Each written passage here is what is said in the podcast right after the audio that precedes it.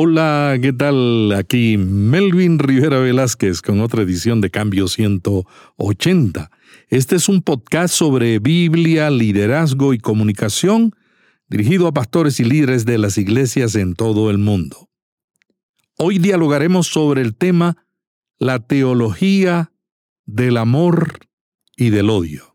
Y creo que el Señor nos está poniendo en situaciones donde se pone a prueba nuestra capacidad de amar. Y el amor siempre es arriesgado.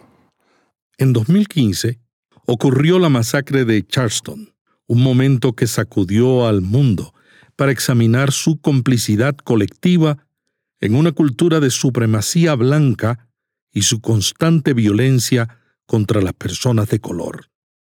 En su aniversario, en 2016, ocurrió otra masacre, esta vez en Orlando dirigida a seres humanos de la comunidad LGBTQ.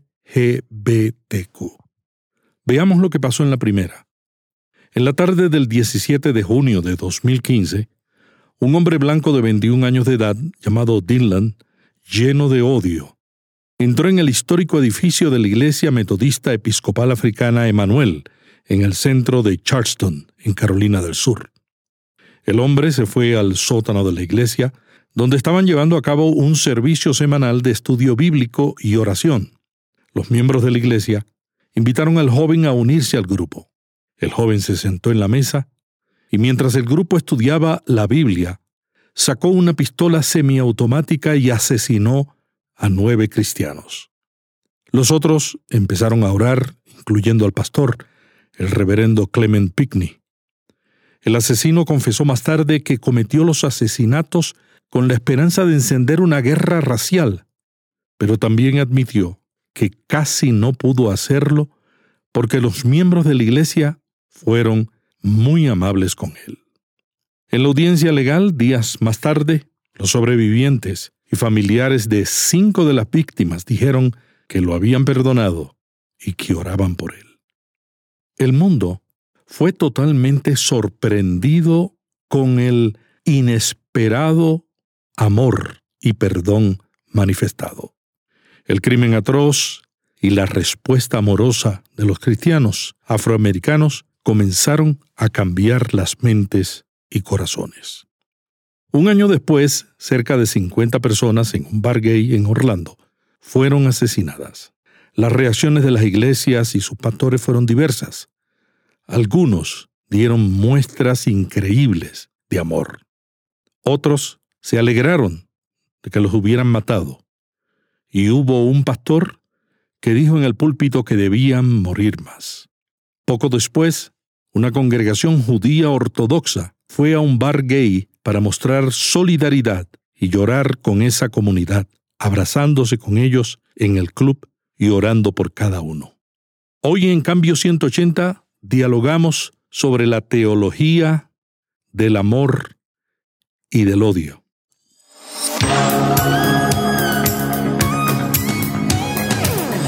Este es un podcast de la red Intermaná, ayudándole a vivir mejor. Cambio 180. Cambio 180 es auspiciado por cristianos.com, una comunidad sobre la iglesia, la Biblia, la cultura y la vida cristiana.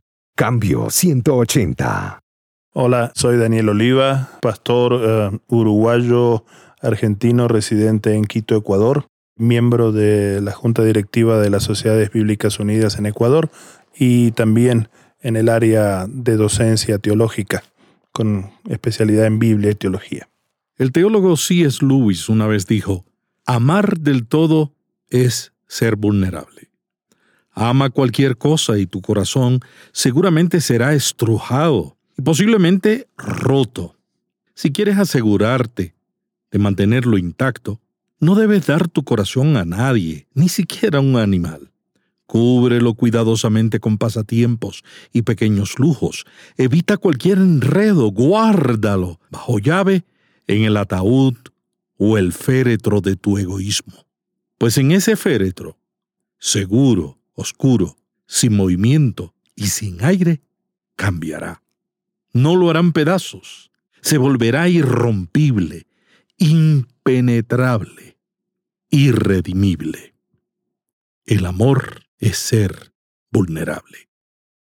Daniel, ¿es el odio la antítesis del amor o la antítesis de Dios? En primer lugar es, la antítesis del amor, pero si bien es la antítesis, todo lo opuesto al amor, está muy cercano. Hay un pasaje bíblico, una historia bíblica que a mí me, me fascina como ejemplo de esto.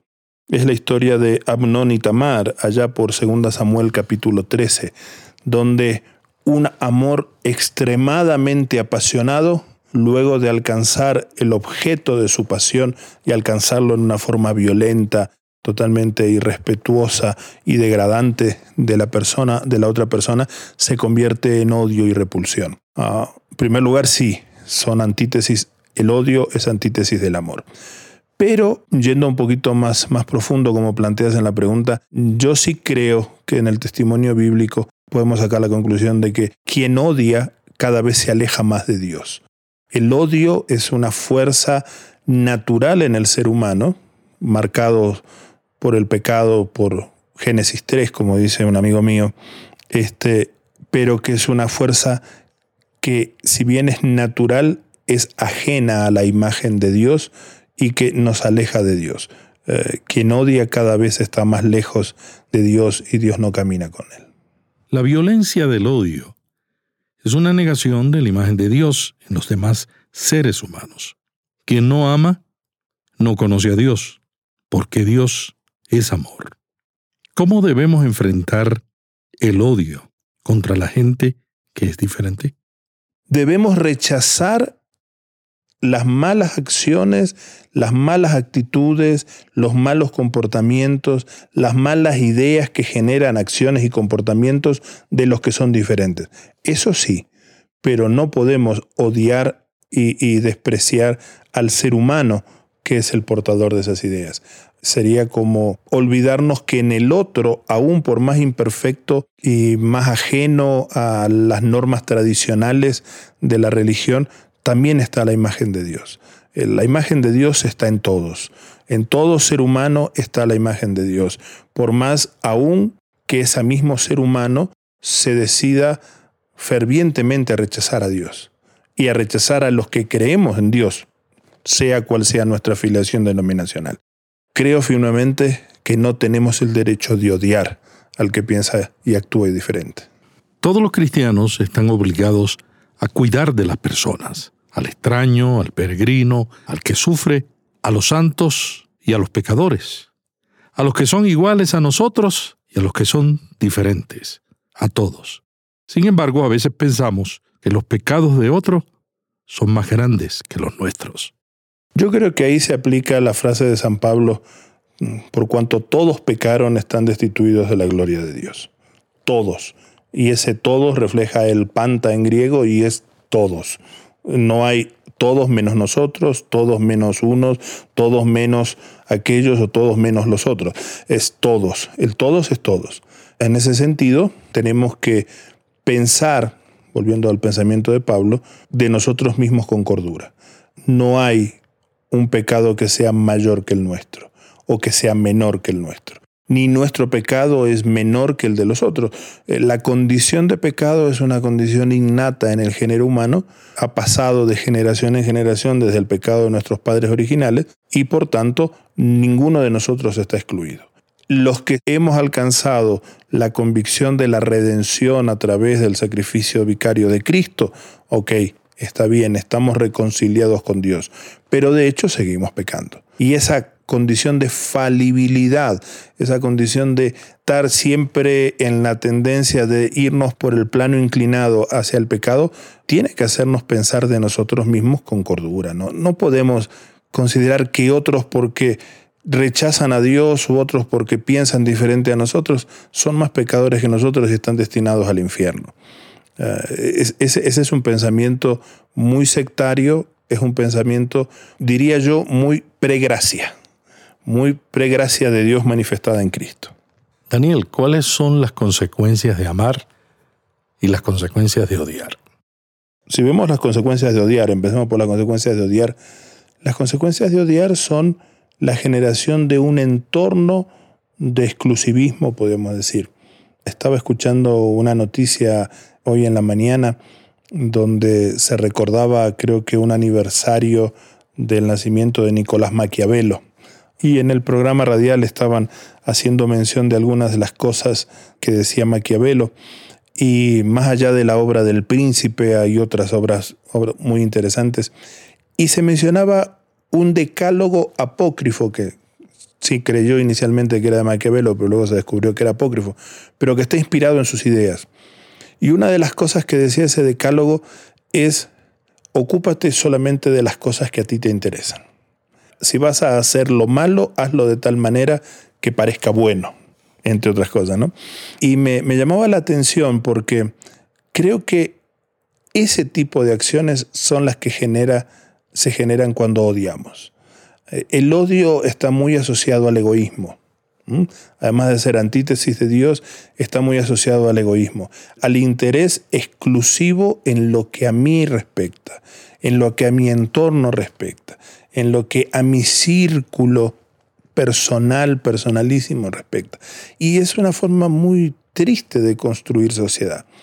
Cuando construimos una sociedad entre personas que odiamos o entre personas que tenemos capacidad de odiar y ejercemos el odio, lo que estamos construyendo es un campo minado, donde perdemos la confianza, perdemos la capacidad de estar cara a cara con el otro, donde somos incapaces de encontrar un gesto sincero, porque la sinceridad es una de las manifestaciones del amor, el acercamiento sincero al otro es una de las manifestaciones del amor. Me acerco al otro sin máscara alguna porque quiero amarlo tal como es y quiero que me ame tal como soy. En, esa lógica, en sentido contrario, cuando odio, me acerco a través de subterfugios, me acerco a través de máscaras, me acerco a través de imposturas que se van cuando se va la persona. Entonces, la consecuencia es una construcción de un sistema de antivida. Si me voy a las consecuencias del amor, creo que tenemos el estilo de Jesús, un estilo donde nos tomamos el tiempo para estar con el otro, donde le hacemos sentir que vale por lo que es y no lo que tiene, donde puedo hasta diríamos ejercer ese amor oblativo, ese amor sacrificial, ese amor agape, que es el amor que llamamos de Dios, pero aún ese amor agape y puedo manifestarlo impulsado por la pasión del amor eros. ¿no? San Francisco decía, decía en una de sus obras algo muy interesante que qué aburrido sería el mundo si todo fuera agape y no hubiera una cuota de eros. El eros es lo que pone en marcha el ágape. Es la pasión, es lo que impulsa, es lo que genera ese deseo de ir al otro para bendecirlo y para amarlo. Yo creo que nos hace falta pensar seriamente un poquito más en las consecuencias de amar. A veces damos por, por sentado ¿no? que amamos, este, que el amor de Dios ha sido derramado en nuestros corazones por el Espíritu Santo que nos fue dado. Ok, es cierto. San Pablo lo dice, la Biblia lo dice, él es la muestra concreta de lo que Jesús nos manda, nos manda a hacer como el gran mandamiento, pero ¿qué significa eso en la cotidiana, no? ¿Qué significa que yo tengo mi vida llena, entendido corazón, como mi vida y como mi voluntad, impregnadas del amor de Dios? ¿Qué me significa cuando voy a la tienda? Cuando subo al bus, cuando tengo que estar haciendo fila ante un cajero o una cajera de banco que la cara lo que menos me transmite es amor e impaciencia porque ha tenido que atender 400 personas antes que yo. O sea, ¿qué me significa que el amor de Dios impregna mi vida? Que el odio impregne mi vida, ya sé, es, es, es el caos organizado. El amor de Dios tiene consecuencias y creo que debemos profundizarlas más. Vayamos al Nuevo Testamento y el Antiguo Testamento. ¿Cómo vemos el amor y el odio reflejado en ambos grupos de escritos? Bueno, en el Antiguo Testamento nos encontramos con un Dios esencialmente santo. Y en su santidad, Él escoge amar a su pueblo, como dice Deuteronomio capítulo 7 y capítulo 8, Él siendo santo, absolutamente santo, totalmente separado de lo malo y de lo pecaminoso, Dios escoge amar a su pueblo y lo convierte en un pueblo santo. Cuando ese Dios que es amor, que es el mismo Dios del Nuevo Testamento, se confronta con el odioso, podríamos decir que odia las acciones, mas no al odioso. Hay un modelo de ser humano que plantea a Dios como modelo de su pueblo, que es el justo, el piadoso. Ese modelo también es víctima del odio de los injustos. Los injustos, los pecadores, los perversos, los ruines, los, usando esta palabra entre comillas, digo, los incircuncisos de corazón, ¿no? Este, odian al justo. Y a partir del odio al justo, obviamente hay un reflejo directo al odio a Dios, al Dios del justo.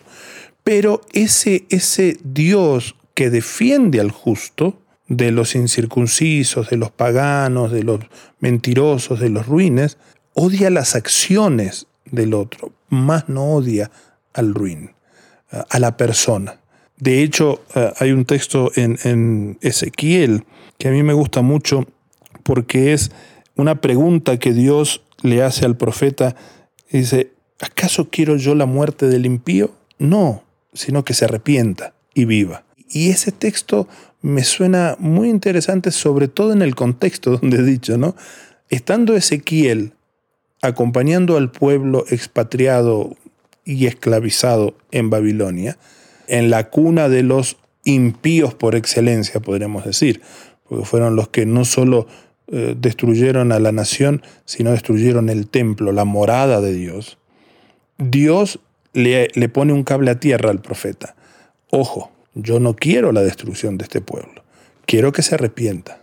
Quiero que vuelva a mí para que viva. Y eso cabe tanto para el impío que estaba dentro del pueblo de Judá como para el impío que está fuera de los límites de Judá. Ah, como, como nos dice el profeta Jonás, la historia de Jonás, ¿no? Esa, ese profeta medio payasesco que, que, se empecina en hacer todo lo contrario de lo que Dios le dice blanco, él dice negro, dice ve al norte y el otro va al sur. O sea, tipo más desubicado. Eh, me hace acordar una película que vimos estos días con, con mi hija en su cumpleaños buscando a, a Dory. Este, hay un personaje de la historia que tiene un problema con la geolocalización. Tuvo un golpe y no sabe ubicarse espacialmente. Este, eh, Jonás me parece que tuvo un problema con geolocalización. Este, y sin embargo, ¿cuál es la bronca de Jonás? Jonás, siendo el representante de los justos, se convierte en un hombre que odia. Odia al enemigo de su pueblo. Con razón, con, había mil motivos para terminar teniéndole bronca a los ninivitas.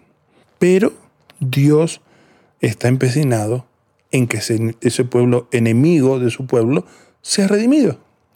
Y la lógica al final es que después de todas las vueltas, ese pueblo ante el mensaje de Jonás se arrepiente y se convierte.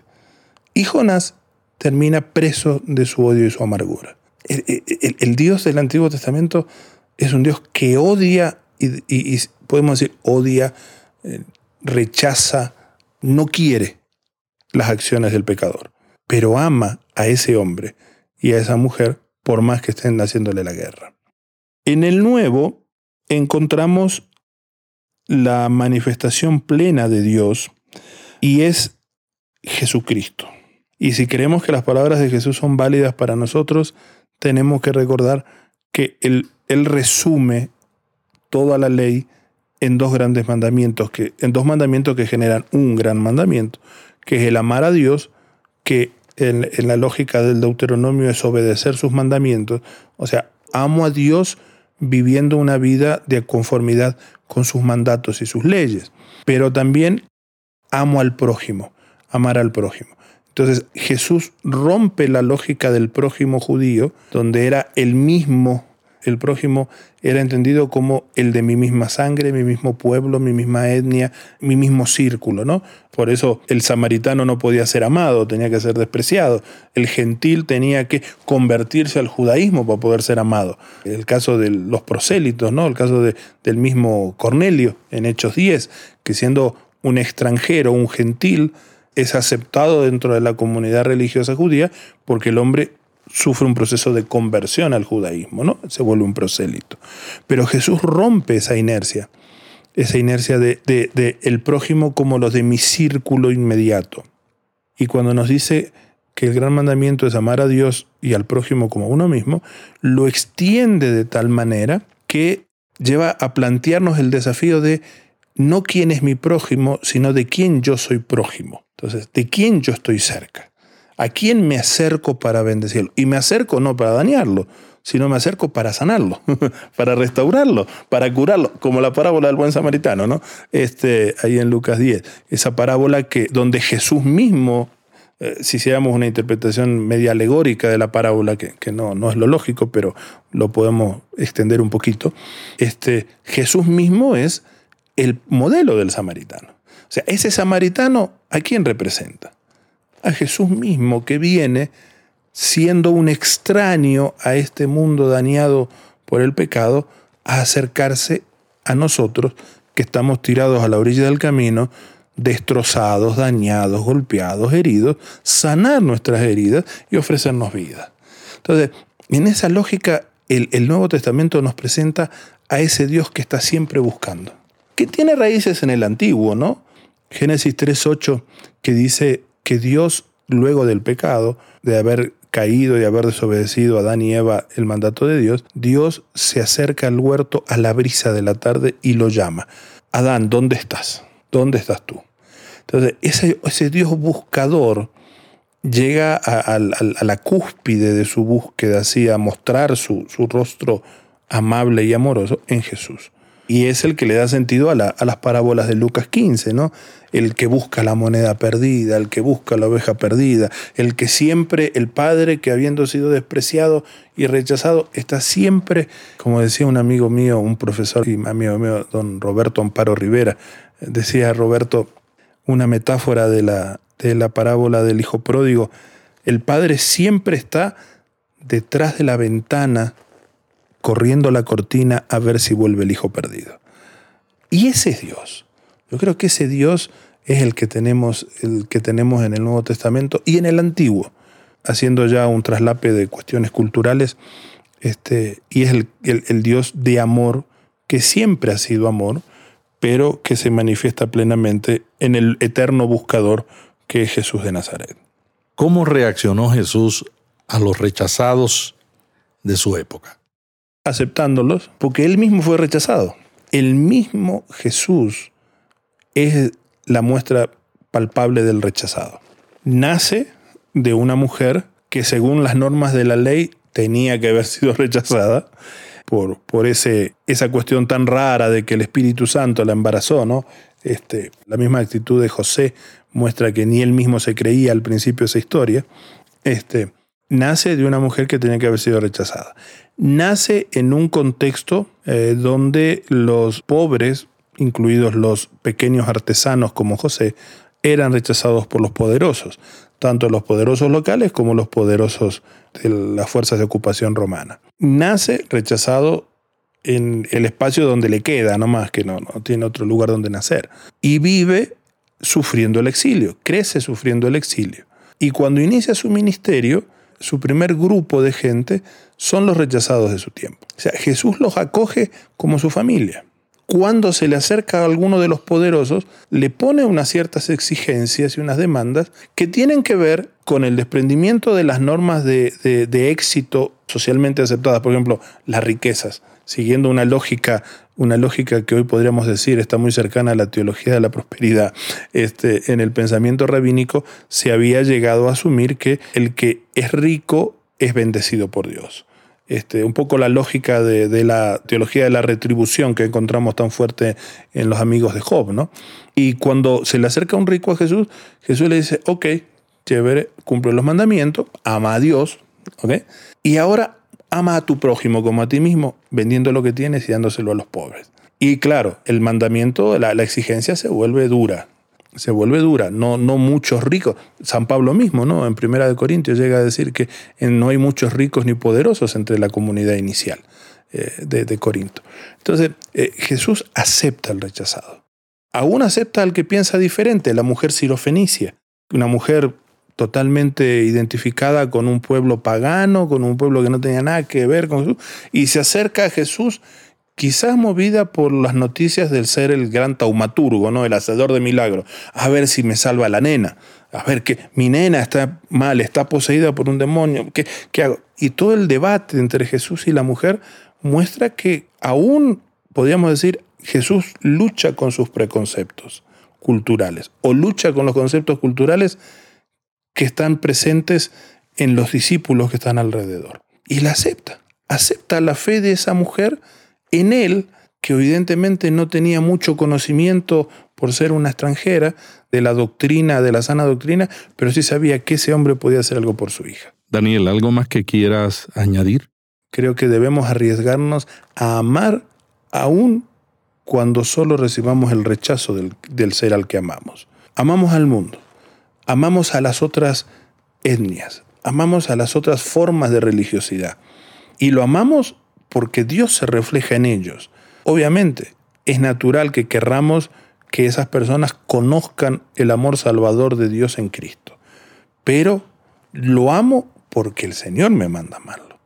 Y luego le predico como una forma de mi amor, pero no a la inversa. Hasta aquí Cambio 180. Cada semana, Melvin Rivera Velázquez dialoga con destacados invitados sobre temas de interés para pastores y líderes. Cambio 180 le ayuda a mantenerse relevante en un mundo cambiante. Si este podcast le gustó, vaya a iTunes y suscríbase para recibirlo automáticamente lo publiquemos. También déjenos ahí una valorización y comentario. Para más artículos sobre estos temas, visite cambio180.com. Cambio 180. ¿Cómo mantenerse relevante en un mundo diferente?